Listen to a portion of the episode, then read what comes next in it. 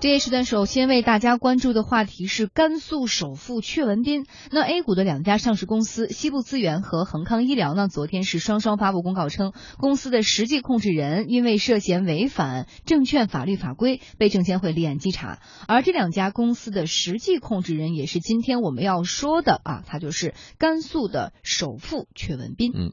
公开资料显示啊，二零零九年胡润百富榜，阙文斌就以财富四十八亿元荣登。榜单的第二百位，并且成为了甘肃省的首富。二零一五年，胡润百富榜，阙文斌连续。第八年蝉联甘肃的首富，个人财富这个时候已经增加到了两百亿元，资产排名呢也上升到了一百零一位。嗯，那么阙文斌究竟出了什么样的事情，又会对他旗下的公司造成什么样的影响呢？今天我们天下公司记者分别向恒康医疗和西部资源进行了询问。恒康医疗投资者关系部的相关人士表示说，公司董事长阙文斌目前正在协助调查，很快就会有结果出来。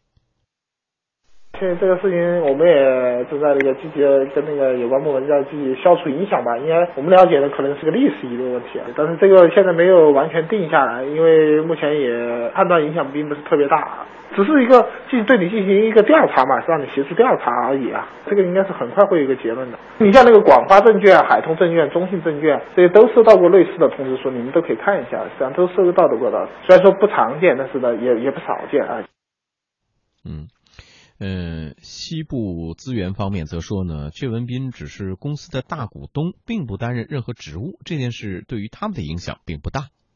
今天发布的公告，他只是收到了证监会的这个调查通知书，跟西部资源是没有任何关系。阙总他作为另外一家上市公司恒康医疗的董事长，恒康医疗目前因为信息披露的问，阙总又是担任他那边的董事长，所以才会收到了证监会的调查通知书。目前是一个配合调查的状态。如果一旦有限制人身的情况的话，我们作为上市公司，不管他是实际控制人或者是超过百分之五的大股东，这些重大的信息都会按照法律法。法规进行一个及时信息披露。嗯，虽然公司的人员说不会对现在的情况有什么很大的影响，但是从资本市场来看，今天在股市收盘的时候，西部资源这家的股价是下跌了百分之一点五八，而恒康医疗呢，早在今年的一月三十号就因为说这个公告有重大的重组事项而停牌，到现在，那西部资源方面表示说，公司不会因为大股东被立案稽查一事，他们就停牌。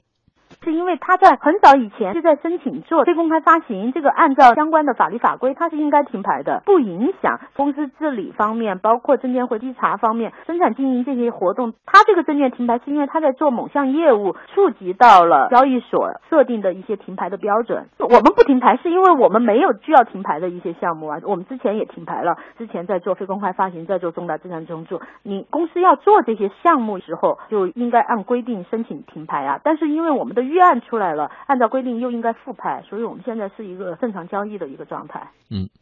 恒康医疗在公告中说呢，如果公司因此受到证监会行政处罚，并在行政处罚决定书当中被呃认定构成重大违法行为，或者是因为涉嫌违规披露、不披露重要信息罪被移送呃公安机关的话，呃将因触及深圳证券交易所股票上市规则二零一四年修订。呃，关中当中关于重大信息披露违法情形，股票交易被实行退市风险警示。嗯，恒康医疗的投资者关系部相关人士认为，投资者不必因为这样的话而感到恐慌，因为按照规定，上市公司在受到类似调查的时候都要写上这么一段。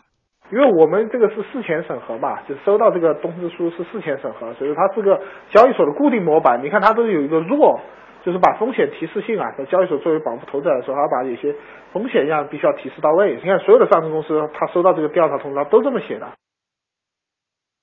北京诺呃威诺律师事务所的主任杨兆全律师就表示呢，作为公司的实际控制人，几乎所有的证券违法行为都有可能在阙文斌身上发生。证监会的每一次的对这个违法人员的调查呀。那么他的这个调查通知书里面呢，都写的是违反证券法规，并不写具体的这个涉及到的违法的种类，或者是呢他们侦查的方向。作为一个呃呃实际控制人，几乎所有的这个证券的违法行为啊，都有可能会在他的身上发生。比如我们所常见的信息披露的违规、虚增利润、大股东挪用上市公司的资金、大股东违法减持，这些呢都有可能在这个实际控制人的身上发生，也有可能是内幕交易啊或者操纵市场，这些都不能完全的排除。因为在这个稽查的过程中啊，稽查人员会向这个当事人呢进行询问。那么这个询问的内容基本上就可以明确呢，他们稽查的这个方向是究竟属于哪个种类的这个违法的行为。嗯，好，我们先从这个中小股民的角度来讲哈，假若真是正好手中持有这两只股票或者其中的一只，这个时候。大家应该进行怎么下一步的操作？是听他们说不用慌，还是说你可能会有一些改变的动作？呃，因为我们现在知道恒康医疗现在还处于停牌状态，因为它有重大重组消息。那么想卖也卖不出去啊，已经是 重大重组，究竟是什么样一个情况？你已经没有什么选择的权利，你就等着它开市以后再说了。那这个是一个情况。如果我是一个中小股民，如果我是西部资源的，今天看其实呃现在这个消息不大，对，不是特别大，下跌的幅度不是很大。嗯，呃，而且今天的股市应该说也是一个调整过程当中有涨有跌，所以在这样的一个幅度上，应该不算是一个比较大的波动。呃，从现有的情况来看，确实我们还现在还很难说，呃，圈兵究竟涉及到的是哪种嗯哪种这个违规行为？现在的违规行为，呃，它是根据刚才这个介绍，大家也能听出来，它是一个模板，就是当你出现大股东出现这样的问题的时候，我必然要告诉你有可能发生的情况是什么，对中小股东是一个风险提示。嗯，但是究竟他呃触触犯的是哪一个呃违规的呃条款，或者他在哪一个方向上是资金挪用，是大股东这个内部交易，还是说这个信息披露有问题？这些所有的东西，如果是在证券法内部的问题，那可能就是一个证券的一个一个问题；如果它触及到法律问题了，一旦开始移交给刑事问题了，那这个问题可能就会严重一点，对股市的影响就更大一些。所以现在我们现在还无从判断起。对，但是对于一个中小股民来说，我觉得是避险的情况来看，呃，西部资源呢可能会你要看一下你现在的利润情况。嗯，如果是呃已经有利润了，那适当的减持应该是对的。嗯，那如果就是赔的比较多，那其实也就没有太大的这个问题了，还是等一等看。看个人的情况哈。那么为了让大家了解更多的相关的信息，来做出一个合理的判断，我们继续节目跟大家分享一下这个屈文斌以及他背后的啊他的这个公司的情况。我们来看屈文斌呢是早年在成都恩威制药公司做过一段时间的销售。九六年的时候，他跟妻子何小兰一起创业，在西藏考察的时候发现了传统的藏药独一味。那么独一味它是一种生长在藏区的这种植物，有活血祛瘀、消肿止痛的功效，主要是用于跌打损伤、骨折和腰部的扭伤等等。嗯。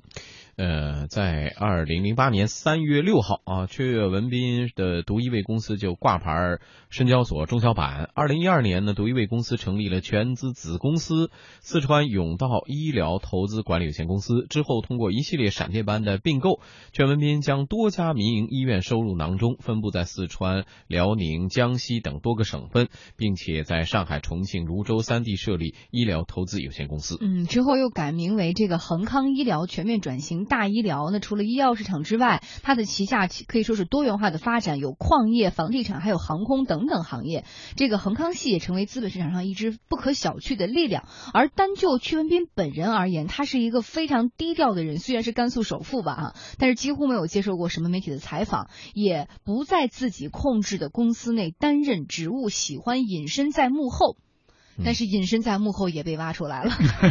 呃，其实隐身在幕后只是他个人的行事风格。呃，其实跟他在资本市场上，你呃，我们现在看到他在医疗行业当中，都不说了，动作还是很多的，对，比较大的一个一个一一占的比较大的一个份额。而且同时，他还在矿业、房地产、航空这些产业，大家都能想象得到。第一是资本密集型的，有必须有大资本在运作；另外一个都是跟国民经济有关。的一些重点行业，那这些行业你显然会有方方面面的联系，对，不管是跟当地的政府，还是跟这整个的这个行业，都会有很大的这种勾连。所以在这样的一个大的背景下，他个人的这种虽然是比较低调，但是在行业内显然他的力量是不容小觑的。所以对于这个行业的影响，包括说它的这个资本运作，恒康系的整个的运资本运作过程当中涉及到的这些行业，显然是非常深入的。嗯，所以在这个过程当中出各种各样的问题都是有可能。嗯。所以呃，我觉得这种调查呃，显然会指向它的这个资本运作过程当中是否出现了一些呃有有违规的现象。嗯。如果有，就看它违规的程度了。而且我们刚刚在录音当中也听到，好像是哪一家的这个公司的工作人员说，是就他的一些遗留的问题，之前的一些问对。题，嗯。对，但是这些历史问题，因为它会比较久，呃，特别是我们知道，出如果是纯医疗的问题，其实呃，就是这个公司本身，比如恒康医药这样的公司本身，还我觉得这个问题出的可能性相对来说小一些。即便恒康医疗现在是一个停牌状态，嗯是一个重组状态，但是这个这个重组呢，因为大家还是比较清楚的。但是如果它涉及到一些我们刚才说到的一些国民经济比较敏感的行业，航空业、矿业、房地产业，那么在这里边是否有一些问题，这个就大家要等呃调查的结果了。对，嗯整个都要听这个整个调查结果出来之后才能下判断。对对对呃，不管这个富豪本人说个人的习惯比较低调也好，怎么样的，在整体的呃这个资本市场上，你一样要遵守一定的法规规则。你如果做了出格的事，不管你再低调，对不起，法网恢恢，疏而不漏，这是走不了的。怎么也不可能因为你啊、不愿抛头露面就能够躲过这个呃法律的制裁，这是不可能的。所以我们一切都要等到整个的调查结束之后，到底是什么样的情况，应该会有一个公开的结论出来。嗯，我们也会持续为大家关注这个事情的进展和发展哈。